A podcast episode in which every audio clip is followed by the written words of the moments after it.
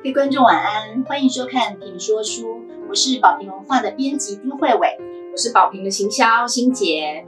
我们今天要跟大家来谈的这本书，书名是《女性贫困》。那在正式切入这本书的议题之前，哈，我想先从四月份我看到台湾一个新闻来聊起。那是台湾一个呃公益协会他们真实援助的个案。这个主角是一个二十四岁的有智能障碍的单亲妈妈，然后男友出来晃了一下，有跟他办结婚登记，早上办，下午人就跑掉了，对，又不见了。然后这个单亲妈妈呢，她就每个月领了生障补助加上育儿津贴，才七千多块。她要照顾她的孩子，给她。孩子奶粉啊、尿布等等。那我看到这边的时候，我就想，那自己吃什么？是七千多块根本无法过活。对，那这个单亲妈妈其实是她很小就爸爸就过世了，然后妈妈得了癌症，姐姐失联，家里还有一个智能障碍的哥哥，然后在上学弟弟。她从国中就开始离家自己独立生活，嗯，所以陷入这样的情况，她其实是没有家庭支持，没有人际的援助，她没有办法去工作，没有稳定的工作，嗯，她就只能依靠，就只能依。靠依靠那个补助而已。对，所以其实这也是为什么我们要出这一本《女性贫困》，因为这个其实是社会共通的现象。其实我们会觉得说这个东西好像离我们很遥远。确实，有时候也许身边的人你不见得这么明显的可以去看到这些人，可是这些人其实是确确实实生存在我们的社会当中，而且。其实那个状况比我们想象的还要多很多。对，就像呃立新基金会的王玉好执行长在推荐序里面，他就写到一句话，他说这本书的内容就是立新无助协助对象的写照。其实，在日本三个人里面就有一个女性是陷入贫困的。是。然后回过头来，我们对照台湾的情况，呃，以薪资来比较的话，台湾女性的薪资只有男性的八成六。对。呃，这个这个状况其实虽然是一直有慢慢慢慢的改善，但是女性的薪资就是一直是低于男性的，这点到目前为止是没有改变的。对。呃，所以再回到日本，他们在出版这本。女性贫困，那我们从欣姐来聊一下。因为其实这本女性贫困书，它是一个 NHK 的一个电视节目，就是他们呃开始关注到年轻女性的贫困问题，其实是越来越严重的时候呢，他们就是去采访了一些年轻贫困的女性，那做成了一个节目。其实当时这个节目的点阅率非常的高，因为其实它出来之后。很多的那个极大的震撼，对，然后很多人会去留言说，这就是我每天的生活。其实从那个节目到回归到这本书里面，他们揭露的是我们看不见的那些贫困的现象。错，然后他为什么一开始会做这样子的一个节目？其实是因为他们一开始有访问到一个十九岁的少女，很多时候会有些人会有点讲风凉话，就是说啊，就是你会让自己陷入一个贫困的状态，一定是比如说你不够够努力，然后或者是呃你对你的生活没有想法种种的。可是实际上这个十九岁的少女呢，她是一个非常努力的人，那她的家庭呢也是父母离异，情况跟刚刚。情况跟刚刚的很像，然后台湾的例子，她的小就是小孩也家里小孩也是蛮多的，那所以其实家庭的负担很重。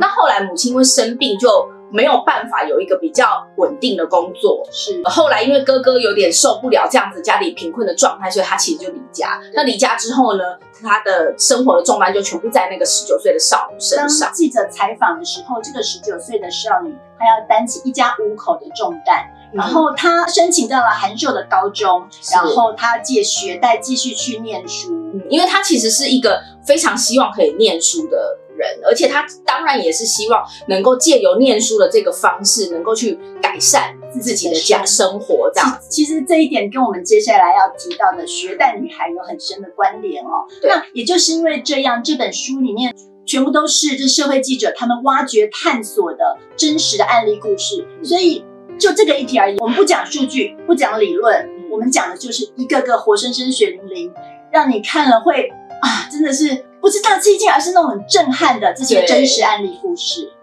就像贫困的现象，其实在社会上是无所不在的。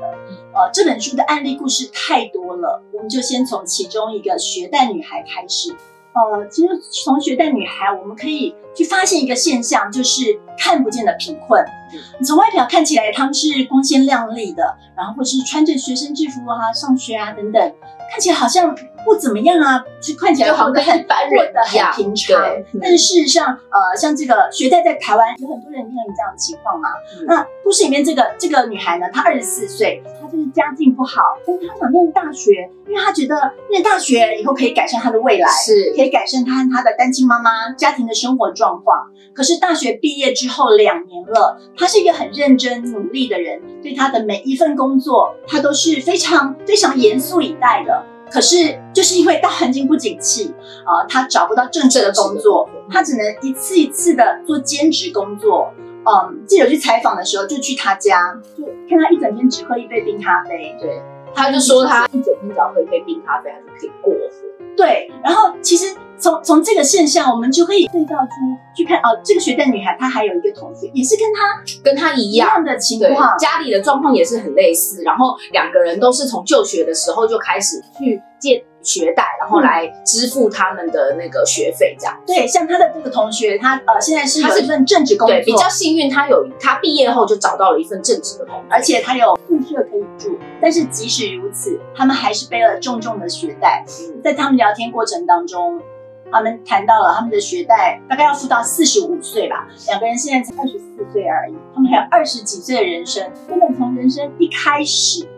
还在人生起点的时候。好像就注定了这个贫困的命运，是因为一开始我们都会想说啊，就是借学贷这件事情，那等到我们有了工作之后，我们就很快可以还完。可是没有想到的是说，他们出去社会工作了，可是状况上却不如他们所想，而且其实你工作后，呃，不是只有。学贷要付，你可能还要付你的生活费，然后你的房租、吃饭、交通费，所有的都是需要花钱。所以其实这个状况比他们想象中的困难，对，困难很多。对，然后因为呃，因为家庭的环境不好，所以他们当然也没有办法找爸妈协助，所以一切就只能自己的生活自己担。其实我们接下来要聊的是，还有很多的少女，她们没有办法受教育，那她们。呃，找不到正职的工作，呃，他们走出了另外的一条路。但是呢，这一条路呢，可能不是我们所想的，是一条康庄大道，而是另外一个，我觉得算是一个更扭曲的一个社会状况，真的非常令人叹息。对，因为其实现在随着手机网络的进步。那大家其实常常就是拿着网络啊查东西啊，或者是跟别人交流。嗯，那有另外一个产业，就是呃性产业这个部分，其实对一些年轻女孩来说，她们是更容易就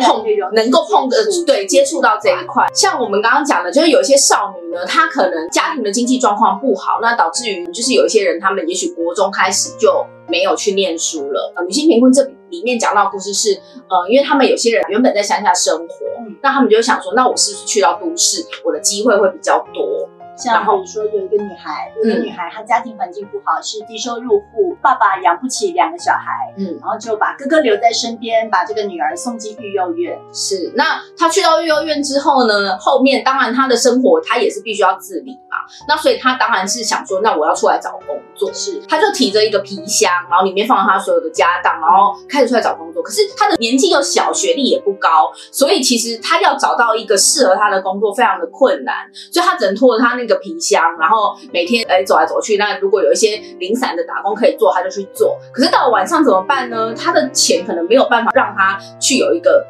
比如说租屋，对，可以去住。那日本有一些那种二十四小时的餐厅，那个餐厅的外面就是有一个很大的，就写说内有插头。那一开始你会想说，嗯。为什么要是什么意思？对，为什么要特别标明说内有插座呢？因为这些女孩呢，她们就会到这种二十四小时的营业的店，然后把她们唯一的可以对外联系的生命线，就她们的手机充电。因为手机一旦没有电，他们就失去了对外的联系，而且可能他们也会失去一些工作的机会。是，所以他们每天一定要充这个手机，坐在里面也可以吃一点东西，然后稍作休息。那可能很多人就是在那边过一个晚上。对，所以其实可以看得出来，就不只是一个单一的案例。所以呃才会在深夜的街头会你会发现有很多的商店，有很多的店、餐厅或者是咖啡店，都是以这样的方式来经营哦。那这些无处可去的少女，她们其实最直接的就是用援交的方式。没错，记者一般来说采访他们都是中立的，但是从这一本书里面，我觉得面对事实太震撼了吧？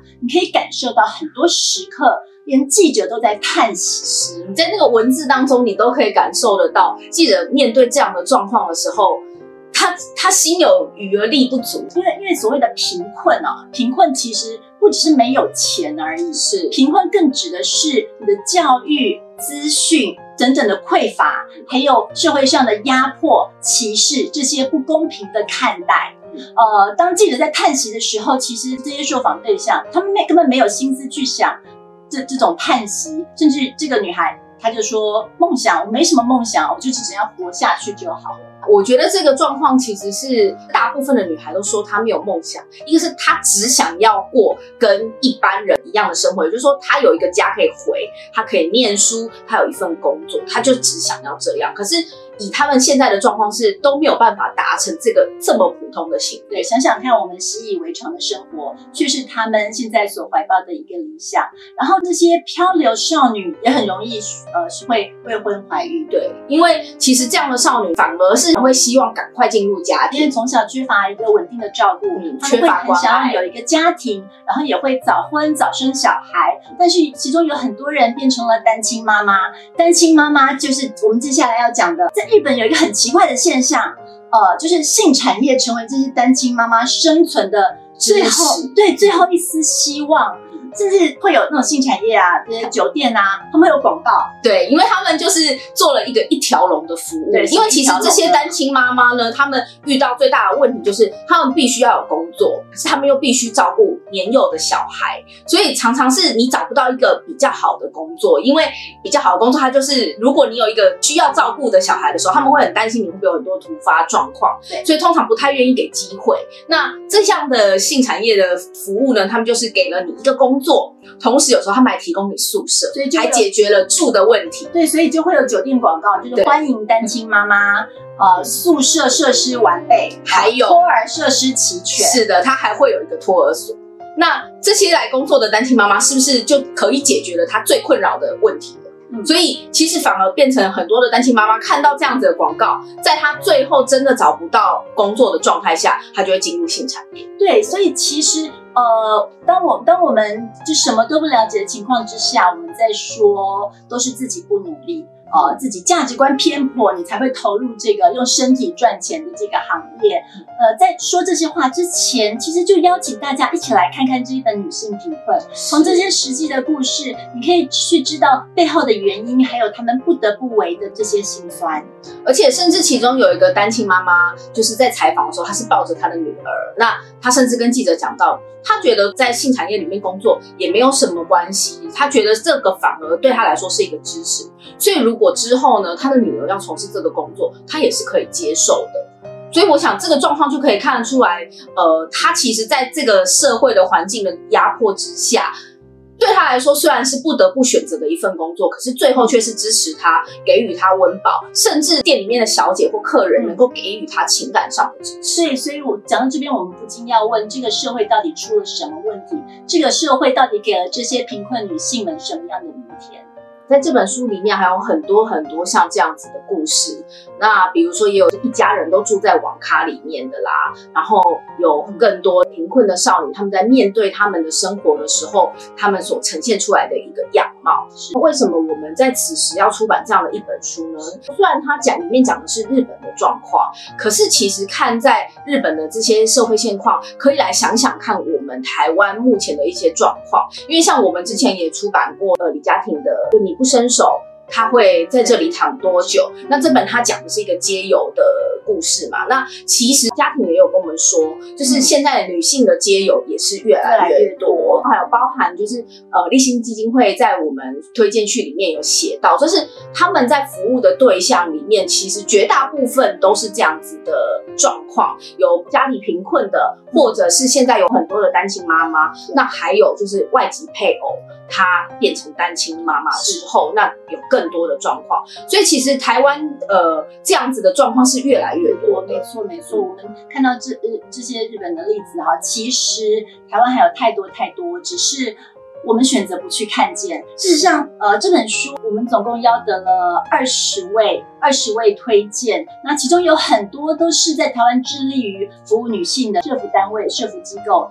当他们看到这本书的内容，都非常震撼，而二话不说就答应推荐。嗯，所以大家就可以知道了哈，在台湾这样的情况其实是非常普遍的。而我们借由这一本书，希望这是一个引子，可以提出来，让大家去想想看。昨日的日本可能变成今日的台湾，我们可以先提早去思考，也许能够有一些，就是比如说是政府上面的呃协助，或者是一些社服机构的呃支持，那也许能够让这样子的状况不要这么早扩大在台湾的呃社会现况里面。对，然后我自己最后再再补充一个，这是我自己的小小的。